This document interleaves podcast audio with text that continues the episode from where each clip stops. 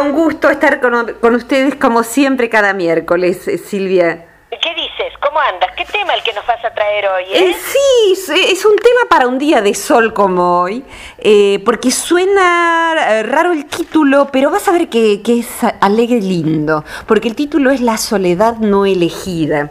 y cuando decimos la palabra soledad, casi de inmediato, ¿qué pasa? Se arruga el corazón, ¿no? Eh, eh, y sin embargo, es tan importante el tema de saber cómo administrar la soledad no elegida. Entonces, bueno, voy a explicar un poquito sobre esto, porque es un tema que sale con frecuencia cuando trabajamos con seres humanos y su intimidad. La soledad no elegida eh, aparece de pronto, de pronto alguien queda sin pareja, de pronto alguien se van los hijos de casa, y bueno, se queda viviendo solo, de pronto alguien se va del país o se le van amigos del país o pierde seres queridos eh, y distintas circunstancias que hacen que de pronto espacios que llenaban otros eh, hace que esos otros no estén y el único que está es ese que somos nosotros.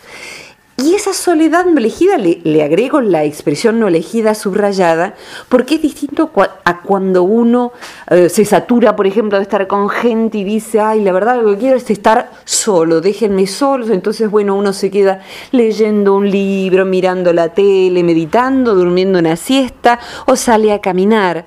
Y esa soledad elegida, es sumamente importante porque para poder estar con otros necesitamos transitar esa soledad elegida. Y esa soledad elegida es la que nos va a abrir la puerta a que cuando la soledad golpea y no, no estaba previsto, no era lo que hubiéramos querido, se disuelve una pareja o todo lo que recién mencionábamos, pero la disolución de una pareja o la partida de los hijos eh, y ni que hablar de, de, la partida física de seres queridos, es un tránsito complicado en donde hay que, entre tantas otras cosas, trabajar con la propia identidad para que esa soledad no elegida se convierta en una soledad fértil. Ese sería el tema, ese sería el propósito. No sé si querés preguntarme algo, Silvia. No, no, simplemente yo cuando Juan me dijo cuál era el tema que ibas a tratar, le comenté que me daba la sensación como que es a las mujeres a las que más le cuesta trabajar esa soledad no elegida. En verdad, eh, si pones la palabra trabajar, sí. Si ponemos la palabra vivir, es universal. Esto es, ¿Qué quiere decir esto? Que, eh, y acá mm, hago una diferencia de géneros por estadística, no se me enojen los varones. Las mujeres tendemos a trabajar más sobre lo que nos pasa emocionalmente. Entonces, las mujeres sí nos cuesta trabajar esa soledad no elegida y al hombre, al varón, en general le cuesta vivirla. Es decir, la trabaja. Claro, eh, o sea, le cuesta vivirla y lo que hace es taparla con cosas. Entonces sale o reemplaza vínculos con otros vínculos o con muchos vínculos, pero en verdad lo que le está pasando es una creciente angustia porque no sabe qué hacer con esa soledad. Entonces lo que tendría que hacer primero es trabajarla, comprenderla, eh, que es lo que una mujer en general hace en forma natural más, más prontamente. Y yo cada vez que veo un hombre que se dispone a través de un curso, a través de una terapia, a trabajar sobre sí, lo primero que hago es felicitarlo y distinguirlo como hombre especial, porque el hombre que se pone a mirar dentro de sí mismo, que no, no alcanza con leer o pensar, hay que, uno puede hablar de lo que le pasa o desde lo que le pasa. Entonces, cuando, por ejemplo, un hombre, y yo he tenido en 28 años muchos pacientes varones, muchos menos que mujeres, pero lejos, eh, cuando un hombre distinto que trabaja sobre sí se sienta a hablar del dolor de su soledad, de no encontrar una compañera acorde, de no tener a sus hijos, porque muchas veces cuando la soledad no elegida se da en el varón, se da que la mujer queda con la casa, con los hijos y el hombre se tiene que ir a un departamento en la separación y aparece una soledad de todo, de los espacios, de los objetos, del perro, de su, mujer, de sus hijos, de todo, a veces hasta de los amigos que toman parte. Y eso es muy duro, que el hombre pueda pedir ayuda allí y convertir esa soledad en un reencuentro con partes de su identidad que no había considerado, es un proceso verdaderamente heroico.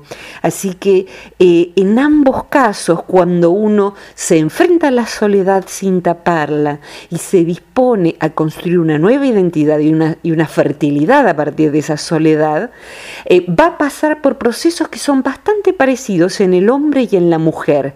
Así que eh, esa soledad se puede convertir, no estoy hablando desde los libros, estoy hablando también desde mi propia vivencia y desde la vivencia que me han convidado tantos seres que me han brindado la confianza de su proceso e ir viendo cómo con valentía han convertido esa devastación inicial, inclusive a veces una soledad aparentemente elegida, o sea, alguien decide separarse porque no aguanta más esa manera de vivir y elige separarse, pero se encuentra con una soledad con la que no sabe qué hacer.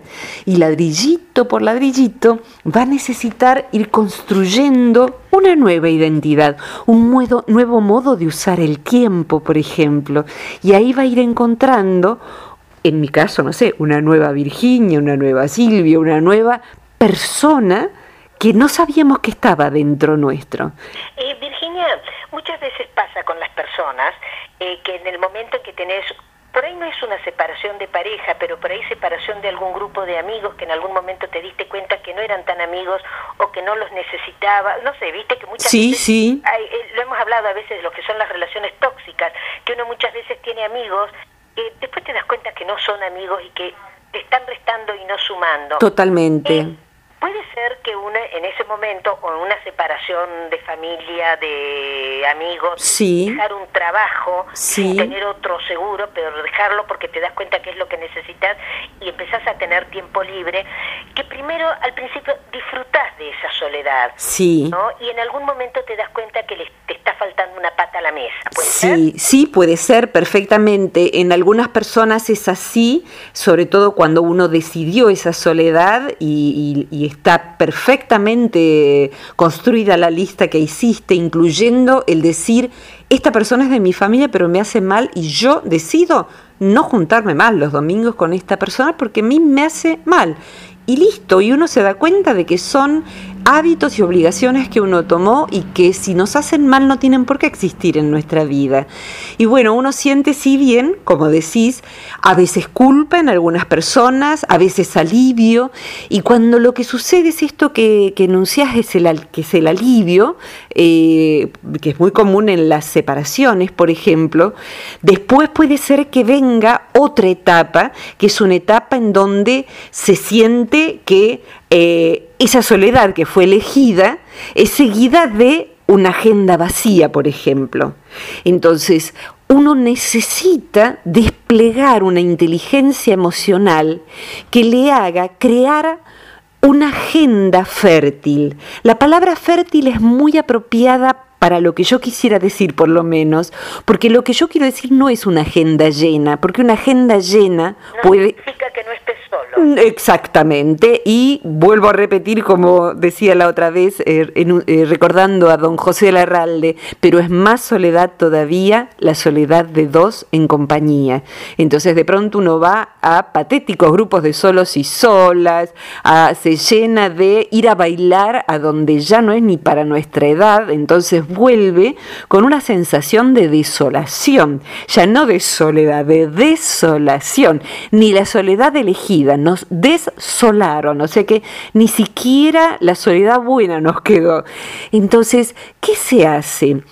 Primero, quiero decir que esto puede suceder a cualquier edad y si alguien está escuchando y, por ejemplo, es una persona mayor que podría ser ha enviudado, necesitas saber que esto que estoy diciendo no tiene que ver con edades. O sea que le pasa a alguien de cualquier edad, como vos decís, de pronto alguien a los 20 años se da cuenta que el grupo de su escuela secundaria no le llena, o sea que le parece pavo o por lo menos no responde a lo que necesita. Entonces, tiene que eh, acudir a la inteligencia emocional para ir buscando sus lugares en el mundo. Y digo sus porque a veces son muchos, a veces es la inteligencia, yo suelo decir, y creo que alguna vez lo comenté en este espacio, que un sauce, y yo tengo varios aquí en casa, fue hecho para beber mucha agua y ser criado, crecer a orillas del río. Pero yo no tengo un río acá en casa, tengo sauces. Entonces lo que el sauce hace es echar muchas, muchas, muchas pequeñitas raíces y alimentarse del agua del lavamanos, alimentarse de la zanja que está en la puerta de casa porque vivo en el campo. Entonces no tiene una gran fuente, por ejemplo, en el caso del humano, de afecto, como podría ser volver a casa y que esté nuestra pareja y charlar lo que fue del día y, y mimarnos y tener contacto físico. Pero bueno, si eso no está, las personas que tienen inteligencia emocional van desplegando eso a través de nuevos amigos, nuevos espacios en donde sintamos afinidad y de pronto alguien elige hacer un taller literario, hacer alguna actividad corporal que sea apropiada para lo que puede hacer, tener animales en casa que sí son abrazables y nos saludan y nos brindan mimos y se nos acercan cuando estamos desolados. El, afecto corporal que nos brinda un amigo animal es de un valor inconmensurable a cualquier edad y se sabe hoy que prolonga la vida y genera en el cerebro antidepresivos naturales. Entonces, esa inteligencia emocional, yo siempre remito al libro Juan Salvador Gaviota. Viste que Juan Salvador es expulsado de su comunidad de gaviotas por querer para volar porque sí, para aprender a volar y ver el mundo desde arriba. Y hay gente que se queda sola simplemente por lo que decías recién, porque empieza a crecerle la conciencia y piensa diferente, porque ve un poco más que el común de la gente, siente con más profundidad. Entonces a veces se queda solo porque no encaja y tiene que tener el valor de no encajar y transitar a veces la soledad de ese no encajar en donde antes encajaba porque se adaptaba al montón. Y ahora no. Entonces Juan Salvador, eh, esta gaviota, eh, transita por espacios de soledad y en la película que se, las recomiendo buscar en YouTube, que está doblada al español, eh, transita mares, desiertos, eh, se escracha contra el mar por tratar de volar alto y no saber cómo hacerlo, hasta que encuentra su bandada, que no es la bandada de origen, que son otros locos, entre comillas, como él, que buscan parecido, que sienten parecido. Hay que insistir.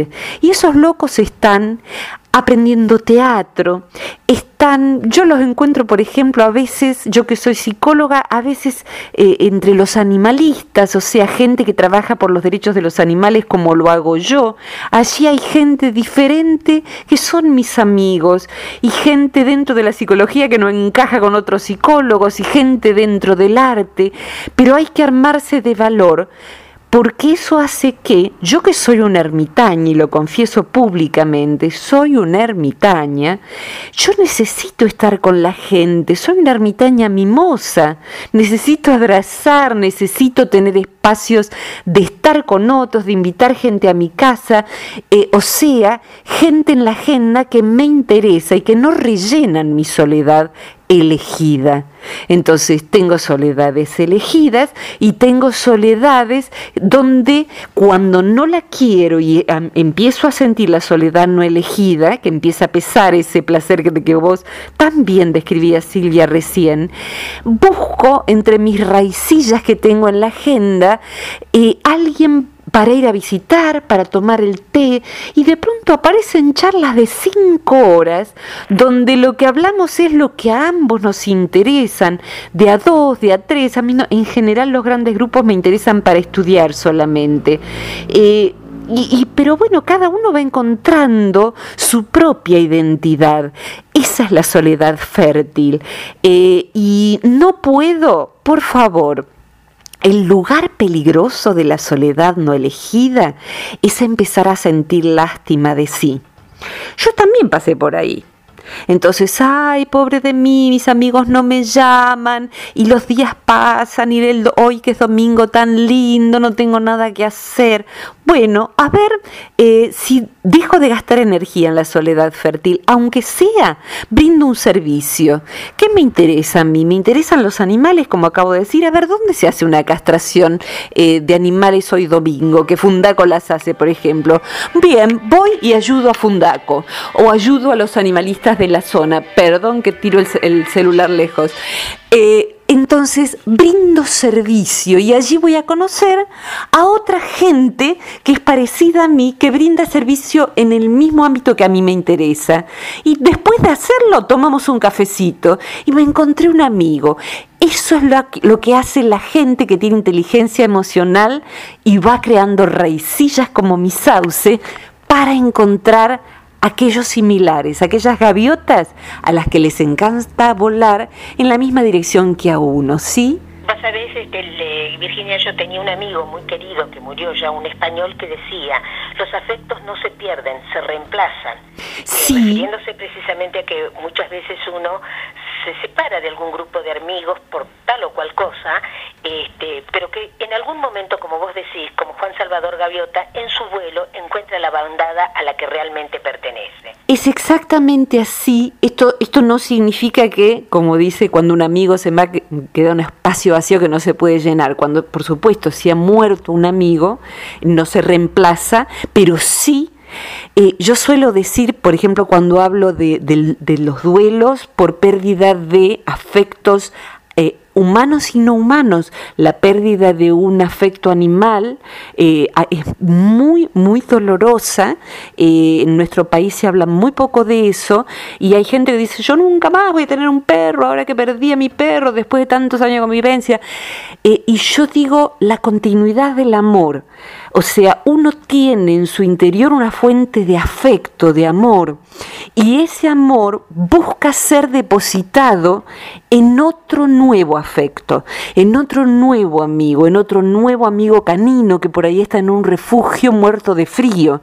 Entonces no va a reemplazar exactamente al anterior, pero va a permitir que siga el flujo de nuestro afecto, porque quien siente afecto y no lo vuelca hacia seres concretos, vivientes, lo que va a hacer es quemarse, quemarse por dentro, porque necesitamos volver a abrazar, volver a conversar, volver a volcarnos nos vamos a frustrar, vamos a encontrar gente equivocada, vamos a encontrar gente que no era lo que parecía. Sí, aviso, aviso, aviso que sí. ¿Y entonces qué vamos a hacer? ¿Nos vamos a morir? No, vamos a saber elegir mejor, nos vamos a ir volviendo más sabios, vamos a hacer un casting de gente, los vamos a ir, esto del casting de gente suena trivial, pero voy a ir mirando a ver quién es cada uno y cuán loco está. O sea, y qué valores tiene, si es lo que parece entonces lo voy dejando despacito entrar en mi intimidad para ver exactamente quién es y eso es un proceso y me voy a permitir vivirlo, pero lo natural es tener hambre de contacto. Entonces la soledad no elegida no es buena. Hasta en la Biblia dice, no es bueno que el hombre esté solo, la mujer tampoco. Y si no podemos tener lo que quisiéramos, por ejemplo, quisiera una pareja, quisiera una pareja, bueno, quizás no esté dado porque eso no lo puedo elegir yo hoy. El domingo tengo una pareja, pero puedo decidir el domingo voy al cumpleaños que me invitaron y para eso, o el domingo voy a hacer servicio para ver si encuentro personas afines y para eso hay que dejar la lástima de sí. Porque si empiezo con pobre de mí, porque yo que soy tan especial no encuentro, no encajo en ninguna parte. Una vez que yo tenía este tanguito adentro mío hace muchos años, una terapeuta fue terriblemente irrebatible, me miró, digamos que no fui tan obvia, pero el discurso final era ese. La verdad, yo no, no encajo en ninguna parte, soy tan especial y tan sensible. Eh, de algún modo me sentía así y me miró y en aquel momento me dijo, mira, en el mundo hay 6 mil millones de personas, hoy en día hay 7 mil millones de personas. Es muy raro que no encajes en ninguna, ninguna, ninguna parte, ¿no te parece? Y me puse colorada, porque significaba sí que yo no estaba buscando bien. Entonces empecé a buscar y sí, di con lugares que nada que ver conmigo, y, pero hasta que fui encontrando. Entonces hay que repararse de los dolores de la soledad no elegida y volverse valiente para ir encontrando los lugares y para ir viendo y sospechar que dentro de esos lugares, así como muchos no sospechan, valga la redundancia, quiénes somos nosotros, cómo somos, cómo es nuestra casa, cómo son nuestros valores, porque vamos y parecemos una persona más esas personas que nos parecen comunes, es posible que sean personas como nosotros que están camufladas simplemente. Entonces miremos con atención, escuchemos, observemos los gestos y vayamos eligiendo con quién tomar un tecito, a quién acercarnos para ver quiénes son. Porque esas personas camufladas entre ellas, hay gente como, hay gente como uno, hay gente como nosotros. Y yo veo a gente eh, que tiene por ahí edad avanzada y tiene siempre nuevos amigos muy valiosos. Tiene la habilidad de encontrar qué tiene en común con el otro. Esa es la clave de volver fértil la soledad no elegida. Crear, servir y no tener lástima de sí. Tengo una paciente amiga muy querida que es escultora, ¿sabes? Y que desarrolló una enfermedad, y, ella me regala su historia, una enfermedad que es progresiva y que le impide desde hace un año usar sus brazos. Y uno, bueno, para cualquier persona sería tremendo esto. Pero ella, que es escultora y da clases de escultura, sigue dando clases de escultura a través de la palabra y tiene muchísimos alumnos, pero no puede más agarrar la herramienta y decirle, mira, se hace así. Entonces, en vez de entrar en la lástima de sí, ha entrado en decir, bueno, a ver, con esto que tengo todavía, ¿qué puedo hacer? Y sigue haciendo y tiene nuevos amigos y sigue dando de sí. Entonces, convertir la lástima de sí en fertilidad y usar los dones que todavía tenemos, que son muchísimos, muchísimos. Con eso construimos una soledad que de pronto deja de dejarnos solos. Virginia, te agradezco muchísimo, como todos los miércoles, tu columna. ¿Y qué tal si nos decís dónde te puede encontrar la gente que escucha este espacio tuyo y que le gustaría tener más conocimiento de las cosas que haces. Con todo gusto y gracias por preguntármelo.